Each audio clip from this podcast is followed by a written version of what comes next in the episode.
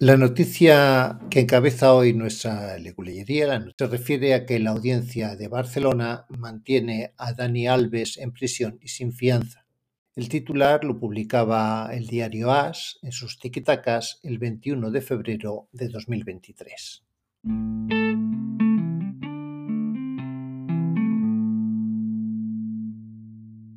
El fútbol es evidentemente todo un fenómeno social, así que las vicisitudes de los futbolistas son de interés público. Más aún si, como en este caso, el futbolista, es decir, Dani Alves, se ve envuelto en un asunto de violación, en un momento en el que además los delitos de carácter sexual están en el candelero. El caso ha dado para muchas noticias y polémicas con importante calado jurídico. Por ejemplo, en el podcast Susurros Jurídicos dedicaron su episodio Responsabilidad Civil y Proceso Penal a raíz de una de las noticias relacionadas con el asunto de Dani Alves.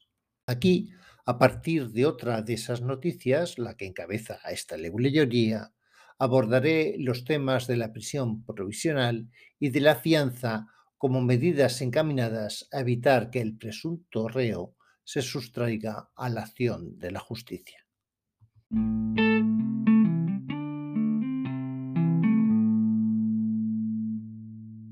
Leguleyerías. Divulgación jurídica al hilo de algunas noticias. Soy Jesús Velasco.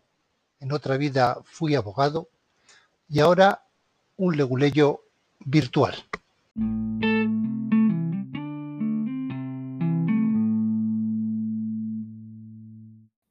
El punto de partida es que conste la perpetración de un delito y tengamos motivos bastantes para creer responsable criminalmente a una persona concreta. ¿Qué debe hacer el juez? Las opciones se limitan a decretar la prisión provisional o bien a dejarlo en libertad. Todavía no es culpable, simplemente está siendo investigado. Recordemos que la presunción de inocencia es un derecho fundamental por tanto nadie puede ser considerado como reo sin que exista condena. Y es que antes del juicio propiamente dicho hay que llevar a cabo la instrucción penal, que sirve tanto para averiguar la perpetración del delito como para investigar quién lo ha cometido. Actualmente nos encontramos en esa fase, no lo olvidemos. Aquí hay un investigado, un sospechoso, pero aún no sabemos si es o si no es culpable. Dado que aún no tenemos un culpable, lo lógico es que esa persona quede en libertad. Claro que si en la instrucción ya hay motivos bastante para creer que es responsable criminalmente, quedará en libertad provisional, lo que conocemos a veces como libertad con cargos. Es decir, que aunque en libertad queda a disposición del juzgado, donde tiene que comparecer periódicamente.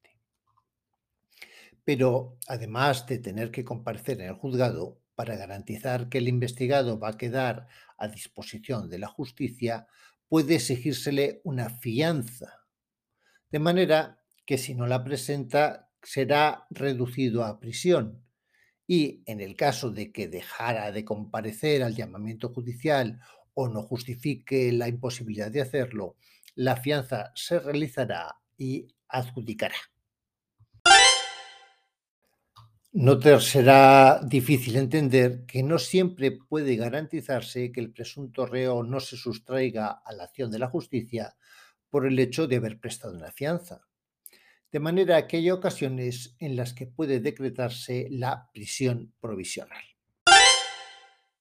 En concreto, la ley exige que con la prisión provisional pueda obtenerse alguno de los siguientes fines.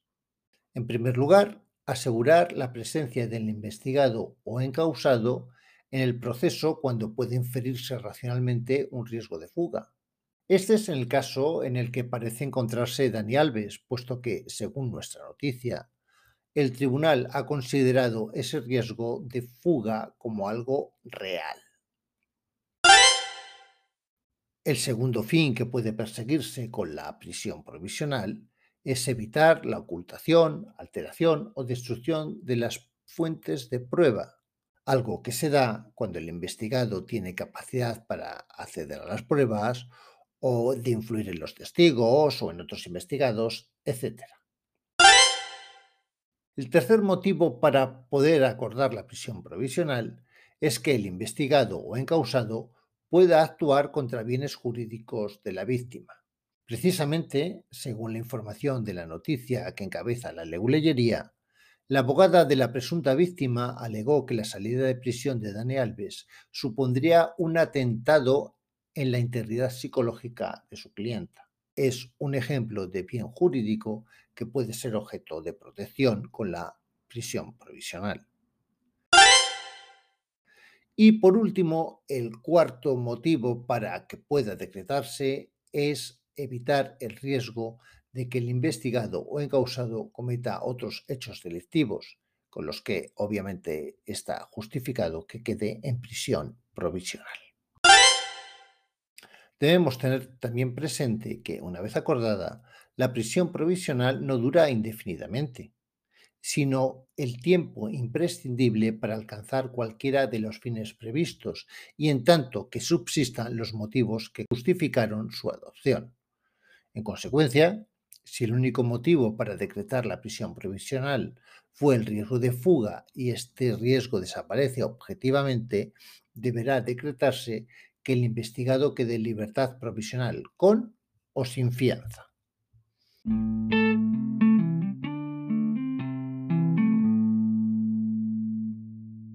Como acabamos de comentar, tanto la libertad, confianza como la prisión provisional son medidas cautelares que tratan de asegurar que el investigado no se sustraiga a la acción de la justicia.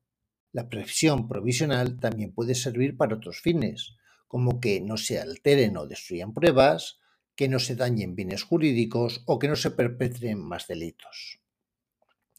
Una vez más, confío puedas orientarte un poco más dentro del laberinto legal y que éste te resulte algo menos abstruso.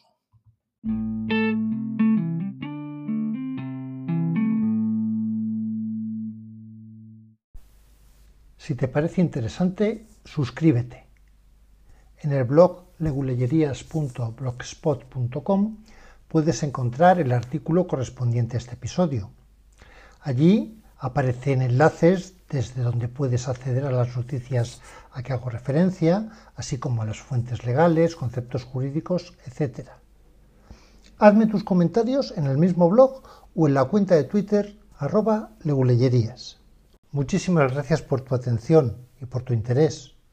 Soy Jesús Velasco. En otra vida fui abogado y ahora un leguleyo virtual.